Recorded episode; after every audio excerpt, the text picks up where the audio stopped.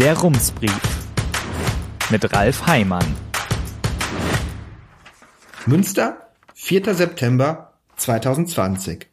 Guten Tag. In der Ratssitzung am vergangenen Mittwoch lagen nach fünf Stunden wenige Minuten vor dem Ende noch 33 Anträge auf dem Tisch. Es war kurz vor 23 Uhr, Tagesordnungspunkt 66.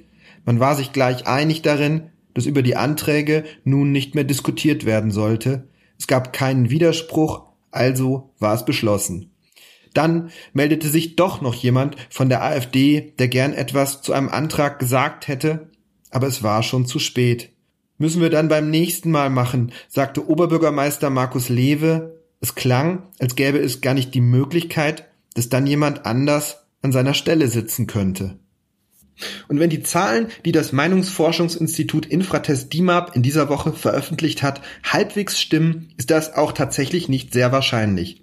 Lewe braucht 51 Prozent, um die Wahl zu gewinnen, sonst gibt es eine Stichwahl zwischen ihm und dem zweitplatzierten Kandidaten. Nach den Zahlen von Infratest DIMAP hätte Lewe schon gute Chancen auf einen Sieg im ersten Wahlgang. Das Ergebnis sähe so aus.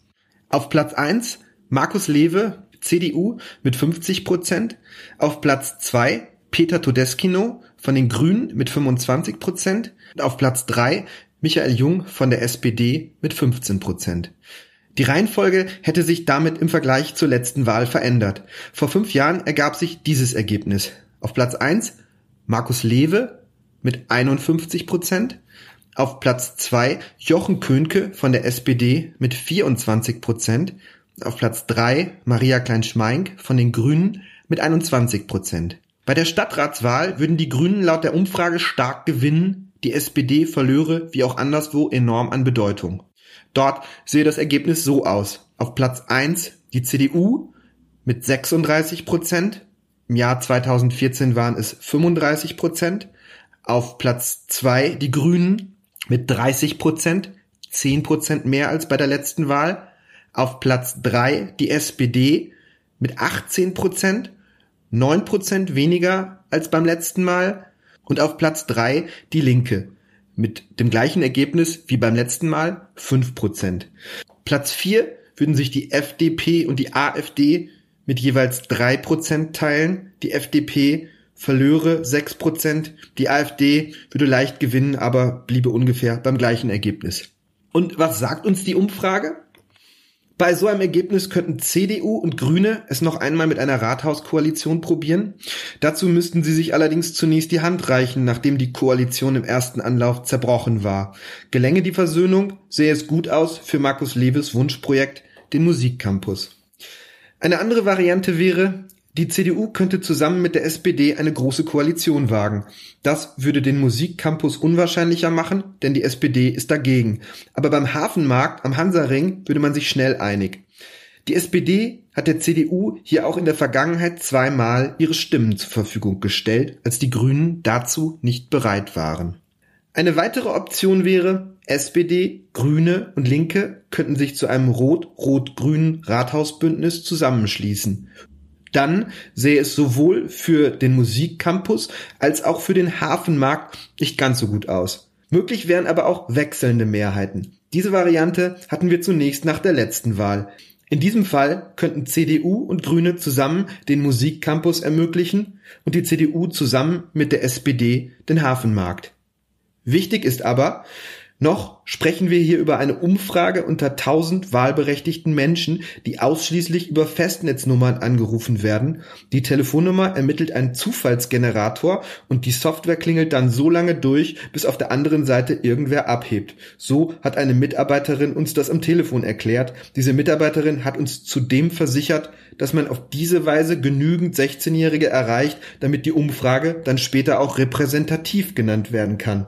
Für uns war dies das überraschendste Ergebnis. Die 16-Jährigen werden sich wahrscheinlich vor allem darüber wundern, dass man mit diesem cremefarbenen Knochen auf der Kommode im Flur auch telefonieren kann. Und noch etwas. Das Institut weist darauf hin, dass die Umfrage eine Wahlneigung ermittelt, nicht das Wahlverhalten. Anders gesagt, in neun Tagen kann noch viel passieren. Um die großen Probleme der Stadt zu lösen, sind neun Tage allerdings etwas knapp. Deswegen wird sich hier bis zum 13. September wahrscheinlich nicht mehr so viel ändern. Voranstellen müssen wir vielleicht, dass neun von zehn der Befragten zufrieden oder sogar sehr zufrieden mit den Lebensverhältnissen in Münster sind. Damit erklärt sich vermutlich auch, dass drei Prozent der Menschen am Telefon auf die Frage nach den wichtigsten Problemen der Stadt antworteten mit Baustellen. Ganz vorn in der Rangliste stehen allerdings zwei Themen, die dann später tatsächlich zu den größten Wahlkampfinhalten wurden und die gleichzeitig auch Platz eins und zwei in der Tabelle der größten Kommunikationspannen der vergangenen Woche belegen. Auf Platz zwei öffentlicher Personennahverkehr und Verkehr. Hier ging es in Münster um die Fahrradstraßen, Sie erinnern sich. Es hatte Ärger gegeben, weil AnwohnerInnen von der Stadt recht kurzfristig erfuhren, dass Fahrradstraße nicht nur bedeutet, die Fahrbahn wird rot, sondern unter Umständen auch die Parkplatzsuche dauert länger. Oberbürgermeister Markus Lewe räumte am Mittwoch in einer Diskussionsrunde der Westfälischen Nachrichten zur Wahl ein, die Kommunikation sei nicht ganz glücklich gewesen. Das größte Problem ist laut der Umfrage aber der bezahlbare Wohnraum bzw. der nicht bezahlbare. Hier hatte die SPD auf ihren Wahlplakaten einen neuen Stadtteil mit 6000 Wohnungen südlich des Kanals in Aussicht gestellt und damit einen Kleingarten und einen Sportverein gegen sich aufgebracht. Die übrigen Parteien beschlossen gemeinsam, an diesem Ort wird aus dem Stadtteil nichts. SPD-Oberbürgermeisterkandidat Michael Jung räumte am vergangenen Mittwoch in der Ratssitzung ein, die Kommunikation sei nicht ganz glücklich gewesen. Das Problem aber bleibt. Wo sollen die Leute wohnen? Es ist weiter das große Thema vor der Kommunalwahl und hoffentlich auch danach. Zahlen der Stadt Münster zeigen, dass vor allem Menschen im Alter von 40 bis 49 Jahren wegziehen. Das ist genau das Alter, in dem Familien sich an einem Ort niederlassen. Und das würden sie wahrscheinlich auch gern in Münster machen, wenn es bezahlbar wäre. Janina Martens von der Reportage Schule Reutlingen hat sich in der vergangenen Woche für uns mit der Frage beschäftigt, welche Folgen es hat, wenn immer mehr Menschen Münster verlassen, weil sie es sich nicht mehr leisten können, in der Stadt zu wohnen. Die Folgen betreffen nicht nur Münster selbst, sondern vor allem das Umland, denn mit der Zeit kommt es dort zu sehr ähnlichen Problemen. Das Bauland wird immer knapper. Es kann passieren, dass Menschen, die in einem Dorf aufgewachsen sind und gerne bleiben würden, in ihrem Ort kein Grundstück zum Bauen bekommen. Und mit dieser Entwicklung wächst auch die Gefahr, dass die Zugezogenen aus der Stadt sich bei den Einheimischen unbeliebt machen. Die Kommunen müssen sich etwas überlegen. Und einige haben das schon getan. Nils Dietrich hat für die Wiedertäufer ebenfalls mit einer jungen Familie gesprochen, die aus dem Kreuzviertel nach Altenberge gezogen ist. Er hat dazu auch ein paar interessante Zahlen zusammengetragen, die zum Beispiel zeigen, Telchte, Altenberge und Greven sind am beliebtesten bei Menschen, die Münster verlassen. Greven sticht besonders heraus. Einen guten Überblick über die Entwicklung des Wohnungsmarktes in Münster gibt eine neue Studie des Instituts der deutschen Wirtschaft in Köln. Die wichtigsten Aussagen im Überblick am meisten gebaut wird in Nordrhein-Westfalen, in Bonn und Münster. Zwischen 2016 und 2018 sind dort pro 1000 Einwohnern knapp fünf Wohnungen entstanden. Absolut waren es in Münster 1473. Der Bedarf an Wohnungen ist in Münster landesweit am größten. Zwischen 2016 und 2018 hätten 2431 Wohnungen gebaut werden müssen, um die Nachfrage zu befriedigen. Die neu gebauten Wohnungen in Münster haben 61 Prozent des Bedarfs gedeckt. Nur in drei Städten in NRW ist die Lücke zwischen Angebot und Nachfrage noch größer. In Wuppertal, Dortmund und Köln. Zum Vergleich, in Köln reichten die neuen Wohnungen aus, um knapp die Hälfte der Nachfrage zu bedienen. In Bochum entstanden sogar mehr neue Wohnungen, als gebraucht wurden. Im Landesdurchschnitt gingen knapp zwei von zehn Interessenten leer aus. Bemerkenswert ist laut der Studie, dass in Münster schon seit zehn Jahren beständig viel gebaut wird. In Bonn oder Düsseldorf hat sich diese Entwicklung erst in den vergangenen Jahren ergeben. Bonn, Köln, Düsseldorf und Münster sind in Nordrhein-Westfalen die am stärksten wachsenden Städte. Viele leerstehende Wohnungen gibt es dort nicht. Daher wächst mit der Bevölkerung automatisch die Nachfrage nach neuen Wohnungen.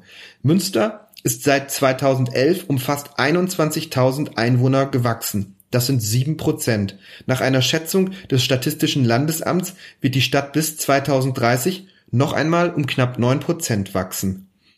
Im Vergleich zu einer Stadt wie Köln steht in Münster viel Bauland zur Verfügung. In Köln sind es 31 Hektar pro 1000 Wohneinheiten, in Münster 81 Hektar. Zur Einordnung, ein Hektar ist etwa so groß wie ein Fußballfeld. Die durchschnittlichen Grundstückspreise sind zwischen 2013 und 2018 in Münster um knapp 160 Prozent gestiegen, in Bonn um 41, in Düsseldorf um 32 Prozent. Die ortsübliche Vergleichsmiete in Münster ist zwischen 2010 und 2018 um knapp ein Viertel gestiegen, um 23 Prozent. Das sind etwa 2,20 Euro pro Quadratmeter. Damit wuchs der Preis sogar stärker als in Düsseldorf, wo die Mieten landesweit am höchsten sind. Der Anstieg dort betrug 17 Prozent. Etwas Erleichterung soll dem Wohnungsmarkt in Münster ein neues Großprojekt am Hafen verschaffen. Vor elf Jahren beim Hafenforum sprach der damalige Planungsamtsleiter Christian Schove von 700 Wohnungen, die auf dem ehemaligen Osmo-Gelände möglich wären. Nun sollen es 690 werden. Das hat die Stadt in dieser Woche angekündigt. Und wenn heute etwas geplant wird, dann darf das natürlich nicht einfach nur ein herkömmliches Wohngebiet sein. Es sollte schon ein Zitat urbanes Quartier werden. Und so wird es auch sein. Die drei Investoren, Hafenviertel, JKM Projektentwicklung und LVM Versicherung bauen nicht nur Wohnungen, sondern auch Büros, Cafés und laut Ankündigung mindestens ein Hotel. 2000 Menschen sollen in dem neuen Viertel arbeiten. Ein knappes Drittel der Wohnungen soll wie von der Stadt vorgeschrieben gefördert werden und damit etwas günstiger sein, als es hier eigentlich möglich wäre. Die konkreten Planungen sollen nun beginnen. Herzliche Grüße, Ralf Heimann. Der Rumsbrief. Was in Münster wichtig ist und bleibt. Jetzt abonnieren auf rums.ms.